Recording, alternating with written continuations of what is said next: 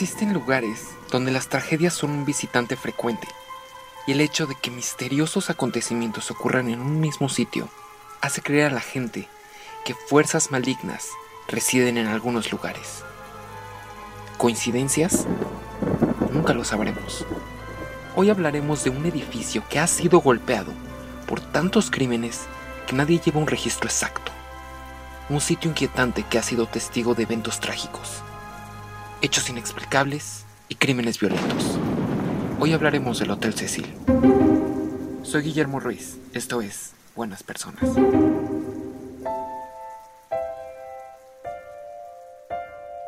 El Hotel Cecil es un lugar de bajo presupuesto ubicado en el centro de Los Ángeles, en el número 640 sur de la calle principal. Aunque actualmente ha cambiado su nombre a Stay on Main, para todas las personas familiarizadas con las historias bizarras sucedidas aquí, siempre será el Hotel Cecil.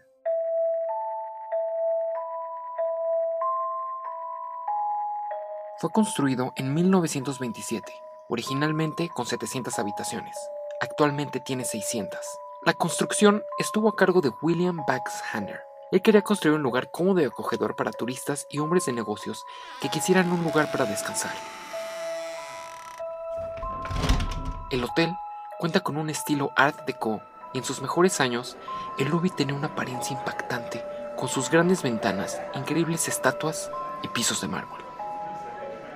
Es triste, pero hoy en día lo único que puede percibirse al entrar por el vestíbulo es la decadencia de un lugar que se quedó atrapado en el tiempo.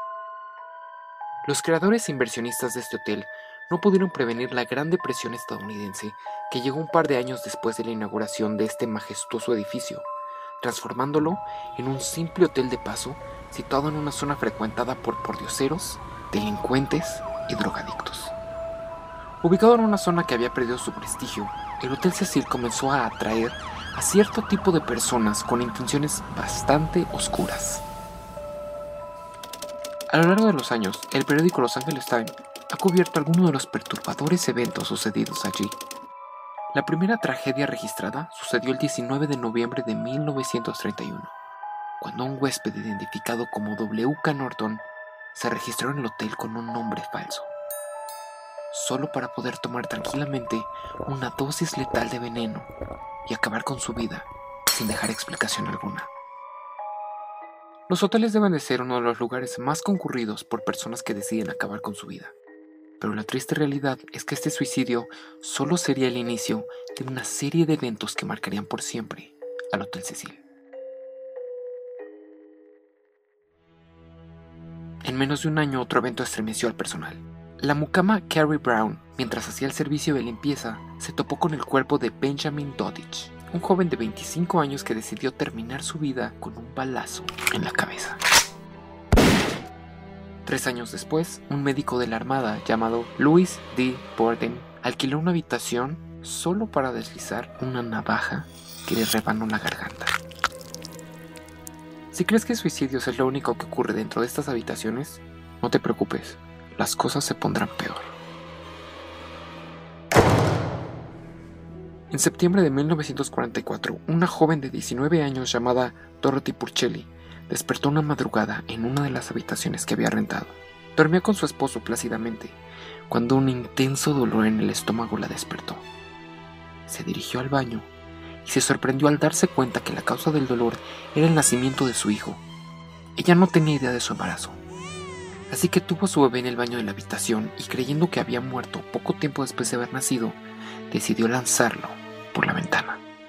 El cuerpo del recién nacido fue encontrado días después en el edificio contiguo. Dorothy fue juzgada y condenada por homicidio, aunque después fue absuelta alegando que padecía desórdenes mentales. El 12 de octubre de 1962, la policía encontró el cuerpo de un hombre y una mujer tirados afuera del Hotel Cecil. Inmediatamente se llegó a la conclusión de que había ocurrido un suicidio doble. ¿Dos enamorados quizá? Lamentablemente, la realidad no era tan romántica. Lo que llevó a la policía a indagar más en este caso fue que el cadáver del hombre aún conservaba los zapatos puestos y que sus manos se encontraban en los bolsillos de su pantalón. Dos elementos bastante extraños para una persona que acaba de saltar de un noveno piso. Lo que pronto se descubrió fue que una mujer ubicada en el noveno piso decidió saltar de la ventana aterrizando desafortunadamente sobre un peatón, que tuvo la mala suerte de ir pasando por el Hotel Cecil. El parque de Pershing Square era visitado frecuentemente por la señora Oswood, una señora que acostumbraba alimentar a las palomas. Las personas que frecuentaban el parque estaban habituadas a verla, por lo que le dieron el apodo de Paloma Oswood. Desafortunadamente, una calurosa tarde de verano, el cuerpo de esta amable señora fue encontrado en una habitación del Hotel Cecil. Había sido violada, apuñalada y estrangulada. Al lado de ella se encontró una bolsa llena de semillas, la bolsa que usaba para alimentar a las palomas. Nunca se encontró el culpable.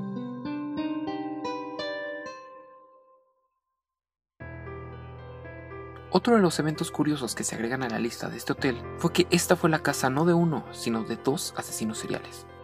El primero fue Richard Ramírez, mejor conocido como el acosador nocturno. Richard se hospedó por un año pagando 14 dólares la noche y aunque no mató a ninguna de sus víctimas dentro del hotel, se acostumbraba a regresar a su habitación con la ropa ensangrentada y con diferentes artículos robados de sus víctimas.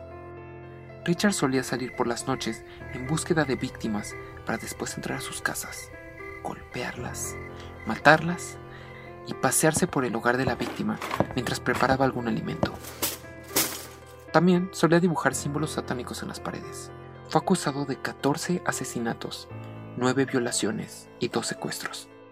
Aterrorizó a Los Ángeles por poco más de un año, hasta que por fin fue arrestado y sentenciado a muerte.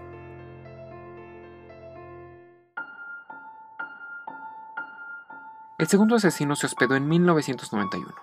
Su nombre era Jack Unterweger y decidió pasar su primera noche en libertad en el Hotel Cecil, después de haber cumplido una condena de 15 años en prisión.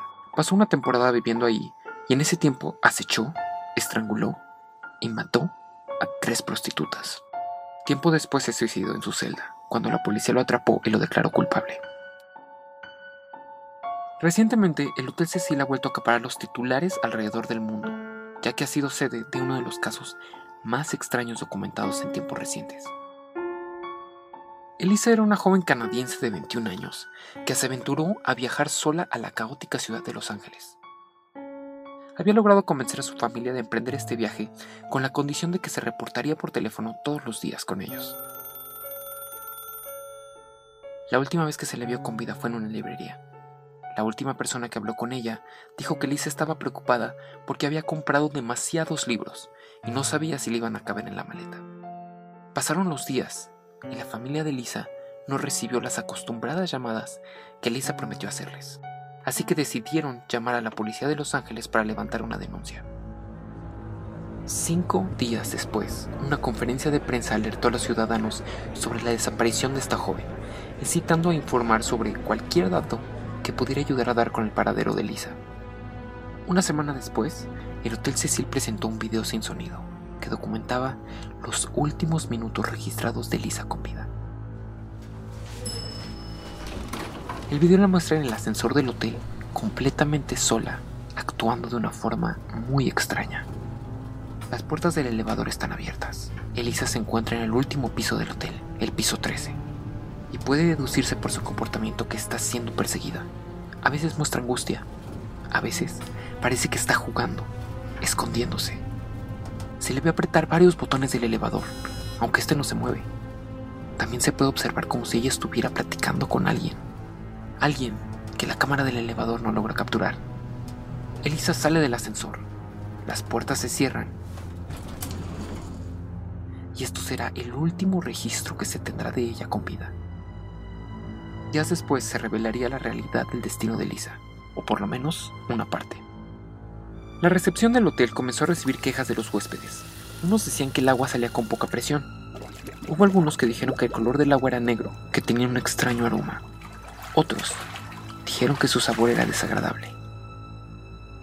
Poco tiempo les tomó revisar las cisternas ubicadas en la parte superior del hotel, y cuando fueron a inspeccionar, abrieron la puerta que los conducía al techo, colocaron una escalera para llegar a la alta cisterna, y después la abrieron para mirar dentro.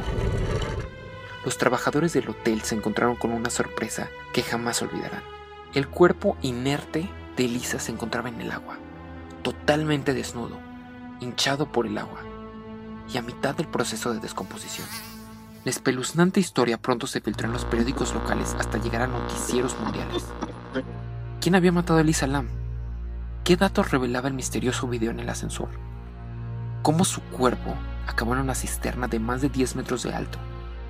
Todas estas preguntas siguen sin respuesta. Existen muchas teorías sobre lo que le sucedió a Elisa, pero esta es la información que se ha logrado recolectar. El primer dato revela que los últimos días de Elisa, ella se hospedaba en un cuarto compartido, y sus compañeras de habitación presentaron una queja debido al comportamiento bizarro que Elisa comenzó a mostrar. El segundo dato muestra que el video del ascensor muestra la hora y la fecha distorsionada, y falta un minuto entero que podría revelar información crucial sobre el responsable de la muerte de Elisa. La tercera incongruencia dice que para llegar al techo del hotel, donde la cisterna se encuentra, se tiene que cruzar una puerta con alarma y candado. Después de esto, colocar una escalera de más de 10 metros para poder llegar a la entrada de la cisterna, lo cual nos revela que no cualquier huésped podría tener acceso a este lugar con tanta facilidad.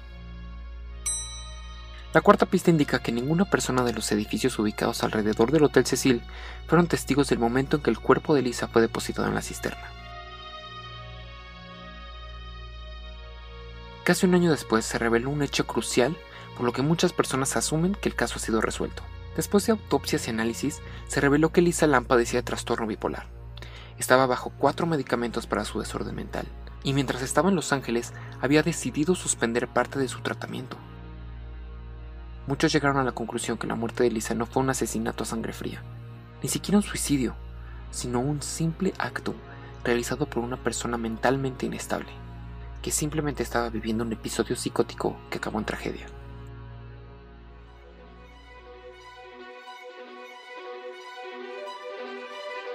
A pesar de esto, siguen muchas preguntas sin responderse.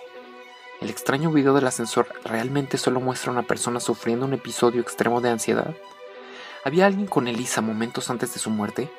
¿Cómo llegó hasta áreas restringidas del hotel que contaban con candados y alarmas? Ah, si las paredes pudieran hablar.